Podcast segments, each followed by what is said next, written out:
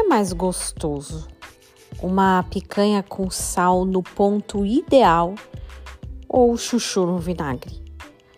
O que é mais bonito? Uma arara vermelha sobrevoando um céu azul ou um carro novo recém-saído da concessionária? O que dá mais paz? O quarto silencioso em um sábado à tarde ou um mergulho de poucos segundos em um mar sem ondas? Perguntas difíceis? Meu objetivo era esse: trazer dúvida na sua cabeça.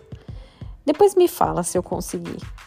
As comparações são tão diferentes que é complicado escolher ou até comparar essas duas coisas.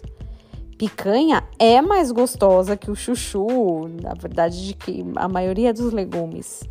Talvez fosse mais justo compará-la com o filé mignon.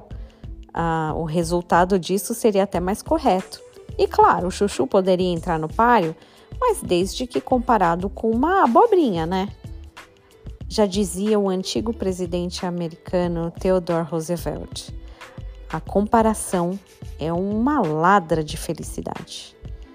Em um discurso ainda mais profundo, o apóstolo Paulo sempre nos adverte de maneira muito inteligente, dessa vez não poderia ser diferente. Lá em 2 Coríntios 10, 12. Por que não usamos classificar-nos ou comparar-nos com alguns que se louvam a si mesmo, mas eles, medindo-se consigo mesmo e comparando-se consigo mesmos, revelam insensatez. Tão incorreto como comparar um animal com um carro, uma picanha com uma, uma carne com um legume, é fazer qualquer tipo de comparação com os outros. Isso é insensatez.